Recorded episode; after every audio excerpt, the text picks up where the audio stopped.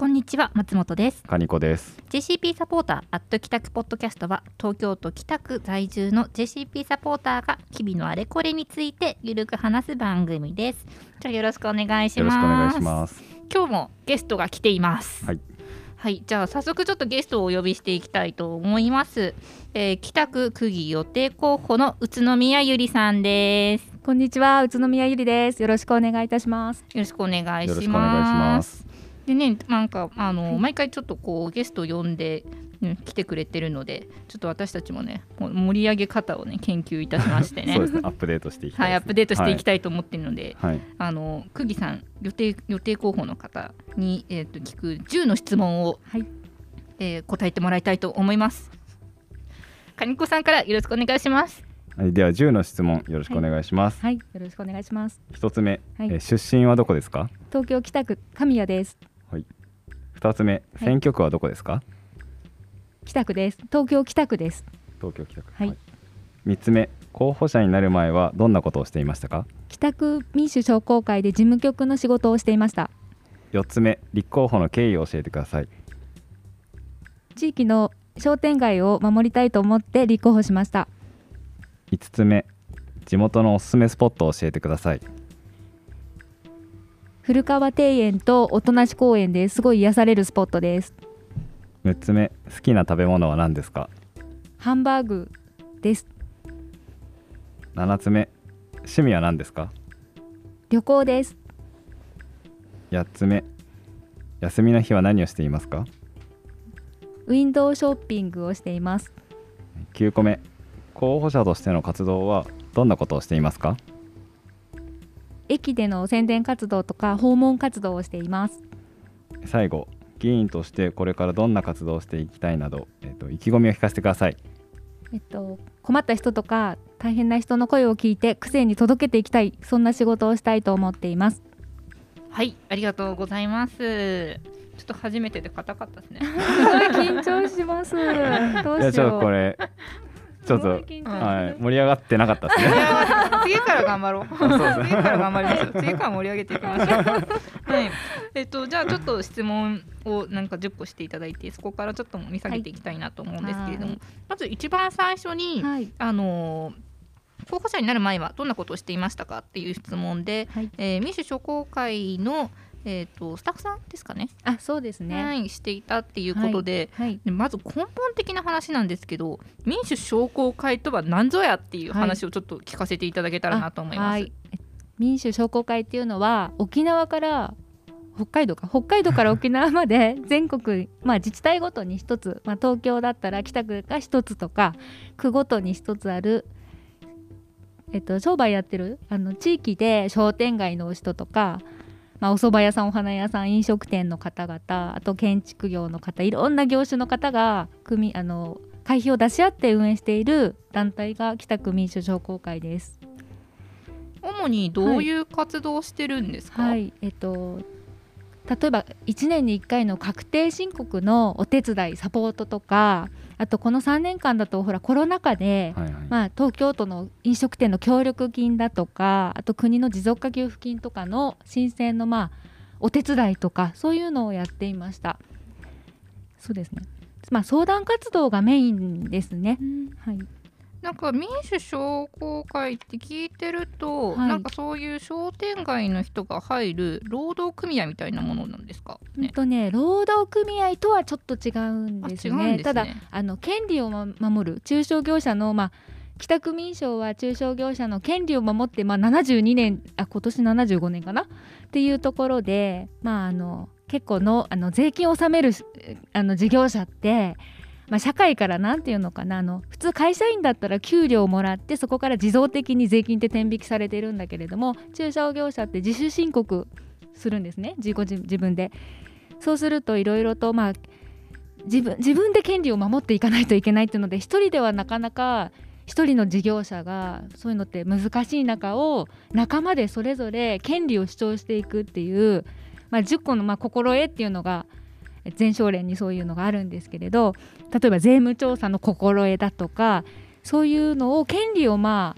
あ守るとか主張するとかっていうのを一緒にやっていくで私たちはその声をサポートして国会だったりとかに署名活動をして、えっと、事業者の声届けたりとかそういう活動をちょっとざっくりとして分かりづらいんですけどそういう活動をしている団体ですね。なるほど、はい、なんか民商からなんか国に対してなんかあの陳情を上げたりとかそういうこともするんですか？しますね。そうなんですね、えー、例えば今で言うと消費税の減税を5あのやめるとかインボイス中止にっていうのをあのそれぞれの民商が署名を集めてで1年に1回ね中小業者決起決起集会っていうのが、まあ、日比谷集会あの公会堂とかでやっていてそこにまあ署名を持って集めて提出あの国会に提出したりとかあとまあ国会要請とかって言ってまああのちょっと前の話だけどリーマンショックとかあった時に、うん、多くがまあ倒産に追いやられたっていうところでやっぱその中小業者のその融資のところをあのちゃんと貸し渋りとかそういうの,、まあのするなとか結構ねあの本当に幅広い活動をしています。結構だからあの自治体っていうよりはもう国にのところにやっぱり業者の団体で集まって集会をやっていろんな要望を提出しているっていう感じですね。ゆりさんは、はい、あのそのそこでどういうお仕事されてたんですか、はい、で私はその、まあ、結構細かい、ね、何してたか分かんないと思うんですけど要はまああの相談会っていうのがでこのコロナ禍のね3年間はほぼその協力金の申請の書類を一緒に書いて、まあまあ、書いて一緒に出したりとか持続化給付金あれすごいやっぱりねパソコンできない方高齢の方なんかはね、うん、できないようなシステムになってるんですよね持続化給付金とか。でそれをまあお手伝いして入力したりとか、まあ、主にその申請ですね申請のお手伝いをしたりとかあとはもう事務的な例えば署名を集めて数えたりとかあとはその地域ごとに支部っていうのがあって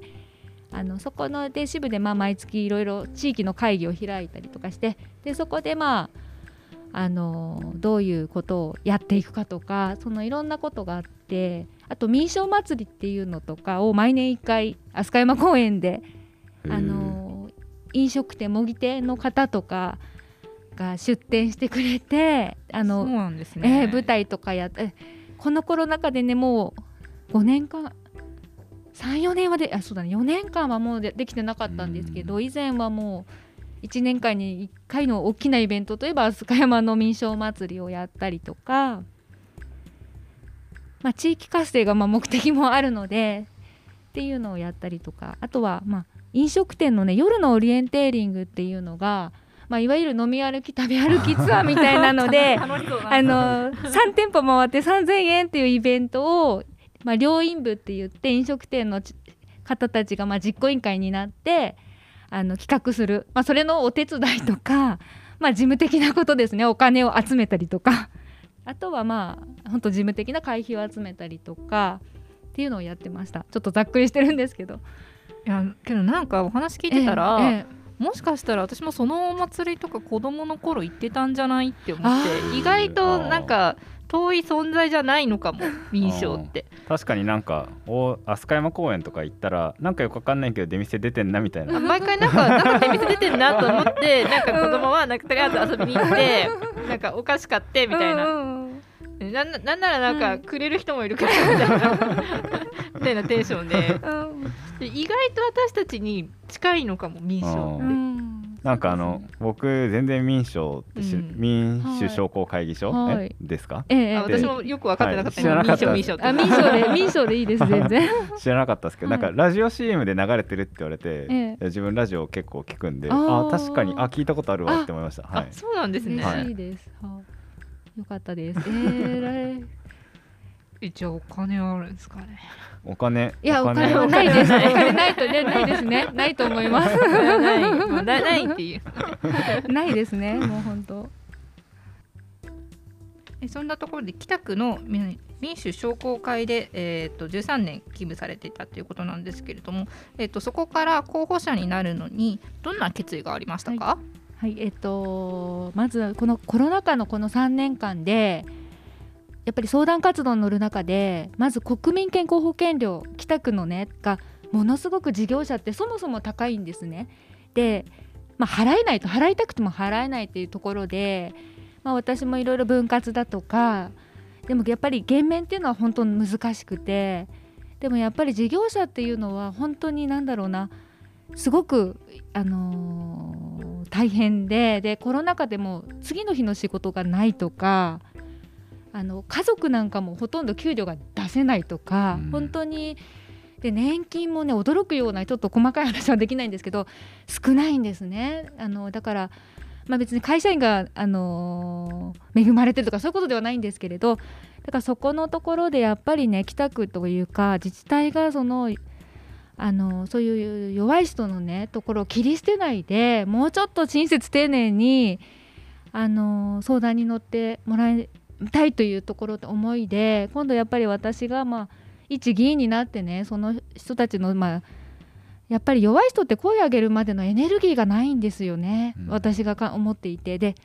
諦めてるっていうかも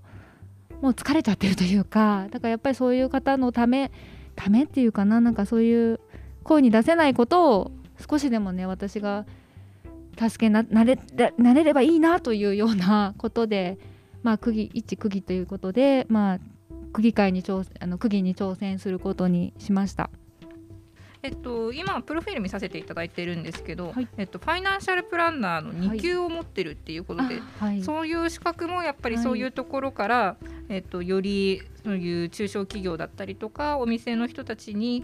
あの貢献したいっていう気持ちから取ってるってことなんですかね。はい、そうですね。これもやっぱりいろんなやっぱり多岐にわたる相談でもちろん専門家の、ね、税理士の方とかあの弁護あの法律の 専門家の弁護士の人にも相談するんですけれどそもそも話してることがよくわからないとやっぱり遠回りになってしまうことも多いし、うん、本当自分としてもあの時あの相談はこうだったなとかすごく多く反省がしましてそれで少しでもまああの知識として少しあのちゃんと知っておかないといけないなと、まあ、あのファイナルシャルフプラネットは本当に幅広いねあの浅く 広くなのでそんなに専門的と言われるとあれなんですけどもでもその少しでも役に立てればなと思ってあのー、何歳だ？33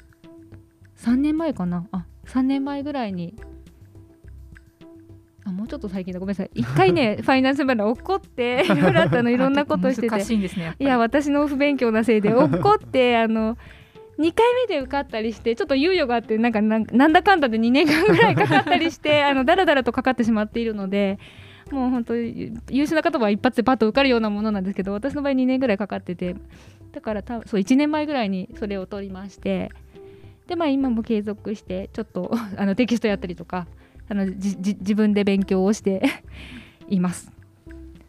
なるほど。はい。あのその北区の民主商工会に、はい、えっと入る前っていうのは、はい、もう大学出てすぐに入ったんですか？あのね大学出てからは5年間北区の図書館で非常勤職員で働いてまして、ただいろんな図書館に中あの2年とか中央図書館2年とか何巻かをこう ぐるぐる回っててで5年その入った時に5年間でもうその翌年から民間委託されてしまうってことでその図書館が。そうするとあの給料がぐっと下がってパートタイムかもしくはその、えーと、図書館のリーダーになってくださいみたいな主任みたいなののどちらかを選ばないといけないっていうなった時になんか私あのなんだろうな民間の図書館がちょっと民営化されるのっていうのがなんか自分の中ではなんかうんあなんかやっぱり図書館とかそういう公共のところってなんか民間にそんなに委託されてもあれなんじゃないかなと思いながらちょっといろいろ悩んでもう図書館をの仕事を辞めることにしましてでその次にこの北区民賞っていうのはたまたま、まああのー、まあ、なんだろうなフリーターというか何もやってなかった時に新聞あの赤旗新聞かなその時実家にいたのかな？あの赤旗新聞かなんかの折り込みでアルバイト募集中っていうのが入ったんですよ。うん、それがたまたま北区民主商工会っていう書いてあってで私なんかあのちょっとはず言うのは恥ずかしいんですけどその頃はなんか雑貨屋さんをやりたいとか言って勝手に思っていて、はいはい、今あのなんかそういうそしたら自分は商売のこと全然知らないしあのちょっと自分のこれからの起業のためにお勉強しようぐらいの気持ちで入ったら全然そういうところではあまりなくて あのちょっと全で最初アルバイトで半年雇ってもらってそれからなんかまああの13その後ずっとまあ一応事務局員って形で給料あのさせてもらってるたっていう感じなので最初の動機はだいぶ違うんですね。すね。雑貨屋さん立ち上げるための勉強 はいがてらちょっとお金稼げたらいいかなみたいな、ね、感じがいつの間にか候補者に。13年続けて 候補者に。でその時になんだろうなあのいろいろ派遣のなんか日日雇いとかななんか週末はなんか派遣の安いアルバイトしながら民商のアルバイトしてとか言ってなんか掛け持ちをしていたんですけどもうこれ民商でっていうことで民商にはまははあのはまっちゃった。はまっちゃった。はまるというかもうそこ入れてもらってそれでまあなんかここまで来たという感じで。ですね。はい。やっぱりけどそのなんか非正規雇用の時の経験があって、はい、あの労働者の人たちにをの環境をもっと良くしたいっていう気持ちがやっぱりあったんですかね。えっと、そうですね。その時になんかねその職員の方で公務員の方がいて、はいはい、でその方が非常勤の人を守るなんか、えっと、公共一般って言ったかな。あの一人でもその非常勤も入れる組合っていうのになんか誘ってもらえて多分その方は党員の方なのかな。でそこで私も非常勤の仲間といろいろあの雇い止めしないでっていうようなことは一応出したんですけど北区に。全然まあああの相手にされずダメだったんですけどやっぱその人の活動とか見ていてすごい誇りを持ってるというかこうそういうやり方もあるんだというかっていうのを思いましたね。北区に出されたっていうのは、はい、どこに出されたんですか？えっとその公共一般の方が北区のそのえっとその図書館を管轄してるえっと文科省あ文科省じゃないや、えっと、教育委員会ですね、はい、ごめんなさい。教育委員会にその非常勤の人が、ま、集めたそういう請願があったんですけど要は5年とか有期雇用あのしないでずっと継続して雇いってくださいっていうのを出したんですけどもうそのやっぱりもう民間委託でどんどんどんどん多分人件費今思うとどんどんどんどん人件費を安くするためにそういうふうにしますっていうのは、もう決まっているとかっていうことでっていうのなんだけどそのアクションを起こしたってことは結構私の人生の中ではあのー、あこういうことができるんだというか、うん、あの初めて知りました。そういう権利を主張できるんだというかっていうのをが結構ねあの民賞に入ってからもすごいああって思いました。その時の活動とか。なんか自分もニュースっていうか新聞記事とかで、はい、やっぱ図書館の秘書さんが非正規雇用でなんか例えば5年契約とかでなんか昇給もしないし本当は知識とかがいろいろ必要なあのポジションなのに非正規雇用で人件費として安く抑えられていてっていう現状があるっていうので、しかもその8割とか9割とかが女性が担っていて、やっぱりその女性っていうがっていうのがあるがゆえに、うん、なんかこう賃金が低く抑えられてきたんじゃないかっていうふうに書かれてて、やっぱゆゆりさんもそういうところ現状をなんかまあ変えたいみたいなところがあった、ね、そうですね。でなんか最近聞いた話なんですけど北区の中でも非常勤の、まあ、再任用職員っていうらしいんですけどもう確か、えっと、7割だったか7割が非常勤の職員だって聞かさ言言ってたんですよ。7割も。だからそれすごいびっくりして、で、ね。うん、あの個人情報とかね扱ってるのになんか事件ありましたよねどっかで。あのえっとどこだったかごめんなさい忘れちゃったけど。だからそういうなんかねあの区民サービスも一番守るちゃんとしたところの部署は本当にちゃんとしたなんていうのかちゃんとしたというか条件まあ普通のね,、まああの普通のちゃんと手当てして非常勤っていう形はやっぱりおかしいんじゃないかなと思ったりとかちょっと私もまだその辺不勉強なんですけどやっぱりなんかどんどんどんどんやっぱ人件費をねあの抑えるところが違うんじゃないかなというあのやっぱねそそうするとね北区の信用とかもなくなってしまってもう北区に住んであの辞めるとかそれだけが理由じゃないかもしれないけどなんかねあの引っ越しちゃう人とかいるんじゃないかなとかちゃんと職員の人もねあので民間にねその安いところでなまあなんか審査もなくね入ってこられるとやっぱり私も不安私というかまあ一区民としてもやっぱりそれちゃんと監視して監視というかなんか不安がありますよね。なんかそのだからちゃんとやっぱりそれなりの正規職員を雇雇うというかあの公務員っていうのはやっぱり正規のところの本当は図書館サービスも正規のあいいと思うんですけれどっていうところがちょっといろいろあります。はい。なんか図書館サービスって、はい、あの生活として私必要なものだと思うんですよ。はいはい、なんか病院とか、うん、例えばなんか区役所とか市役所みたいなのと同列で図書館って、うん、そういう人たちが非正規雇用でうん、で雇用がちょっと不安定ででそれでなんかまあ公務員じゃないようななんかなんかよくわかんよくわかんないですけど っていう雇用のされ方をしてるっていうのはあのなんか市民としてやっぱちょっと不安だなと思います。まあなんかその自治体がなんかその一人で生活していけるだけの給料も渡さないでこう仕事させてるっていうのがちょっとそもそも、うん、8時間働けばまともに暮らせる社会にですよ。いや本当に。そう思います。それが大事、私もそれがすごい大事だと思いますね。じゃちょっと話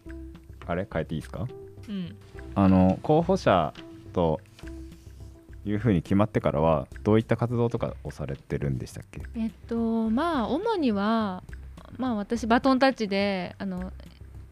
新人なので要はもう顔を覚えてもらう名前を覚えてもらうってことでまあ挨拶回りですね。あのウグイスっていう私の地域の講演会ニュースが毎月1回出てるんですがそれの読者さんに挨拶をしたりすることがもうメインですね。ほぼほぼ。今はなんかどこか街頭に立たれてお話しされたりすることあります？はい一応ね定例であの王子神谷駅っていう南北線の、はい、まあ、私の担当地域なんですけど王子神谷駅が今日もやってきたんですけどあの水曜日の、まあ、各週とあと東十条駅の北口の駅のところに、まあ、朝なのでチラシを渡して挨拶をするだけなんですけどそれがまあ朝や定例でやっててあと毎週1回はあの東十条のまあ、スーパーがあの2種類あるんですけどそこのスーパーの前に30分ずつ立ってそこは一応まあ自分の、まあ、自己紹介とあとはこう思うみたいなことをしゃべべってるというか話してチラシを配っています。はい、はい、聞いてる皆さんそこで宇都宮ゆりさんに会えますよ。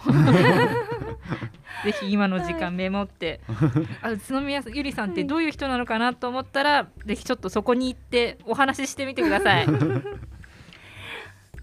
でごめんなさい。新しいリーフが実は今日できまして、はい、突然なんですがでこれをもう配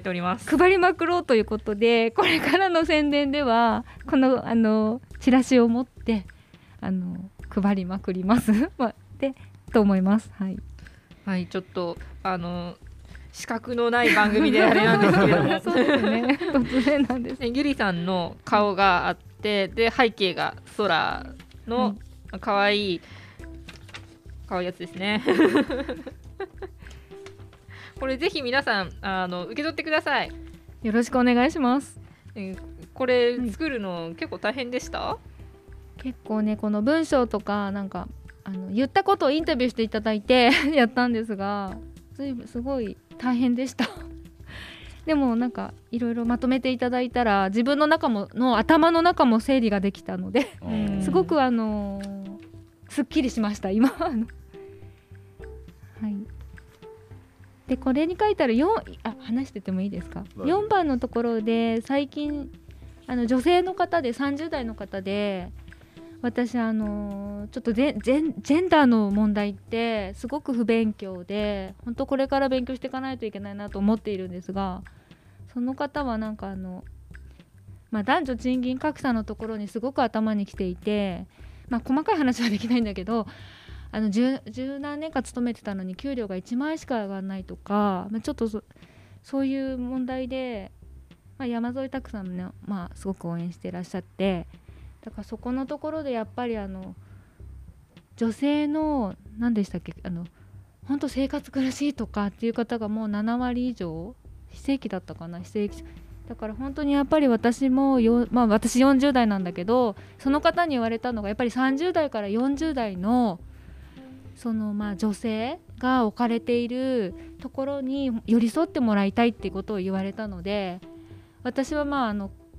あの区議として、まあ、さっきも業者のねもちろん声も癖に届けたいんですけどそこのところがを私ももうちょっと勉強してやっぱりあの癖とか国とかに 変えてもらいたいっていうその声をね届けたいなとかやっぱりそのそういう方ってなかなか声上げて相談してくれ、ね、ないのでやっぱり相談に乗ってもらえるようなそんな存在になっていきたいなと私は思っているんですが。でここ私多分結構力を入れてやっていきたいなと思ってます、うん、これから。はい。ちょっと補足すると4番は貧困と格差をなくし、はい、誰も取り残さない北国ということで、えーと、消費税5%の減税最低賃金、えー、ジェンダー平等や、えー、低所得者の方のための補助について書かれています。はい、これあのチラシを見るとバトンタッチされる方のあの名字が一緒なんですけれども、はい、もしかして、はい、これ実は父なんですよね。えっと3期12年 あのやってきたんですけれど今72歳かな？72歳になっていて。よく見たら目が似てる、はい、で私眼鏡かけるとそっくりだとよく言われたことがあります。あの。いやもう目目あたりがそっくりですよ。こう写真見ると。あと鼻の部分も結構似てるかな。そうですか。はいちょっとねここバトンタッチさ世代交代含めて 私はあのバトンタッチさせてくださいと あのいうことで挨拶に回っています。ちなみにあのよくあの政治家さんだと、はい、あの世襲だとか二世議員だとか、はい、なんか批判されたりとかっていうところがあるかなっていうふうに思うんですけど、はい、そのあたりについてはゆりさんは？はい、で私これはまあ、個人のねちょっとその内容だと思う内容というかで私はなんであの別に説得されたりとかそういうこと一切ないんですね。であの実はまあ夫がいろいろ私もかなり悩みまして あの区議になるっていうことでで私パートナー、まあ、夫に相談したらうんとやってみたらというかまああのいろいろ相談してやってみたらっていうのがまあ後押ししてくれたってこともあるんですけど基本自分で今決めた決めてるのでであのー、それぞれ個人のね あれがあるので私はそういうまあ結構やっぱりね訪問でもそういう話はあるんですけどまあ自分はこうやりたいっていうことを言って相手に伝えてまあそれでもね別にまあ2世とか世襲って言われたらまあしょうがない、まあ、実際はそうなんです。あの家族なので、まあ、その人を変えることはできないけど自分はこうやりたいってことはそういう方には伝えるように気はしています。区議になったら自分はこういうことまあこの、まあ、これリーフ渡してっていうのでまああの言ってますね。はい。まあそうですよね。その、はい、まあ、2世2世っていうか、まあ、父親母親が議員だから、まあ、議員になる権利がないっていうのはそれはまた話が違うっていうかっていうところがありますよね。本人のその意思があるところであればっていう。ですね、まあ、けどやっぱ結局大事なのはその方がどういうお仕事をされるかっていうところがすごく大事だと思うので、結局、はい、あのその例えば親御さんからもらった権力を振るぞとか感じだったらね ちょっとねちょちょちょちょってなるけど。そうですね。あとちょっとチラシ見てて、はい、ちょっとあの、まあ、お父さんが共産党の議員っていうことでちょっと引っかかったんですけど、はい、えっ、とあの共産党に入党したのが24歳の時、はい、ってなってるんですけどちょっとこれはあれですか？この、えー、と入党できるのってはあれ？18歳から？そうですね。あれ16歳でしたっけ？あれ？わかんない。確か16歳だった。あ、16歳。16歳でしたっけ？あのそうですね。ちょっとあれですね。ちょっと間がありますね。これはちょっとやっぱり共産党にはあまり最初はちょっと、はい、なんていうかあれですか距離があった感じですか、あのー、なんだろうなこれもなんか両親がやっぱり忙しくてほとんど家にいなかったんですね。あので母親がなんか子育てをしてたみたいなことでまあ、よくある話なんですけどだから私結構高校とかもその時はもう別に共産党あのまあ頼まれては入れてたけど心から応援したいとかっていう気持ちはあまり持ってなかったんですけどやっぱ同じぐらいの世代の人に24、まあ、20代で出会ってでちょっとなんだろうな今まで思い込みとかがあった部分が変わったっていうのかな。でもね私あの24歳で入ってまああのちょっと活動は地域の仲間とはしてたんですがあのそこからねちょっと共産党の活動のブランクがあったりしてで民生あ民生じゃないや。民省ではあまりその共産党の地域の活動とかほとんどやってなかったんですね。まあ、業者の、その仕事としてというかそういうのをやってたんですけどだから実はねあの本当地域にあの本当に始めたのってこの4月からなんですよ。あそうなんですね、えー、実を言うと、えー、あのいろいろ地域そういうの活動共産党の地域活動じゃあ党員だからやってたかっていうとあの申し訳ないんですけどやってなかったんでね。だから本当に4月から入党は二十歳の時だったけど4月から活動を始めてるって感じなので。ほぼ僕と一緒ぐらいですね。はい本当にそうなんですよね。でやっぱりもうね情勢もいろいろ変わってるのでで その間がちょっとね本当にあの抜けまあちょっとやってこなかったってことがあるのでちょっともうあのっていうのがあります。いろいろずっとなんかもうや あの活動してたとかってそういうことではないですね。そうなんですね。はい、はい、はい、そろそろお時間なので、はい、一旦ここで聞きたいと思います。はい、えっ、と次回は、はい、えっ、と宇都宮ゆりさんについて、はい、えっ、ともうちょっとプライベートな部分とかちょっと好きなことについてざっくりとお話できればと思っているので、はい、ぜひ続きも聞いてください。よろしくお願いします。はい、ありがとうございました。ありがとうございました。えー、JCP サポーターアット帰宅ポッドキャストは Spotify、Apple Podcast など各種プラットフォームにて配信しています。また番組へのご意見、ご感想フォームで募集しています。フォームへのリンクはポッドキャストの概要欄にあります。Twitter もやっているのでぜひ覗きに来てください。フォローしてね。バイバイ。バイバイ。バイバイ。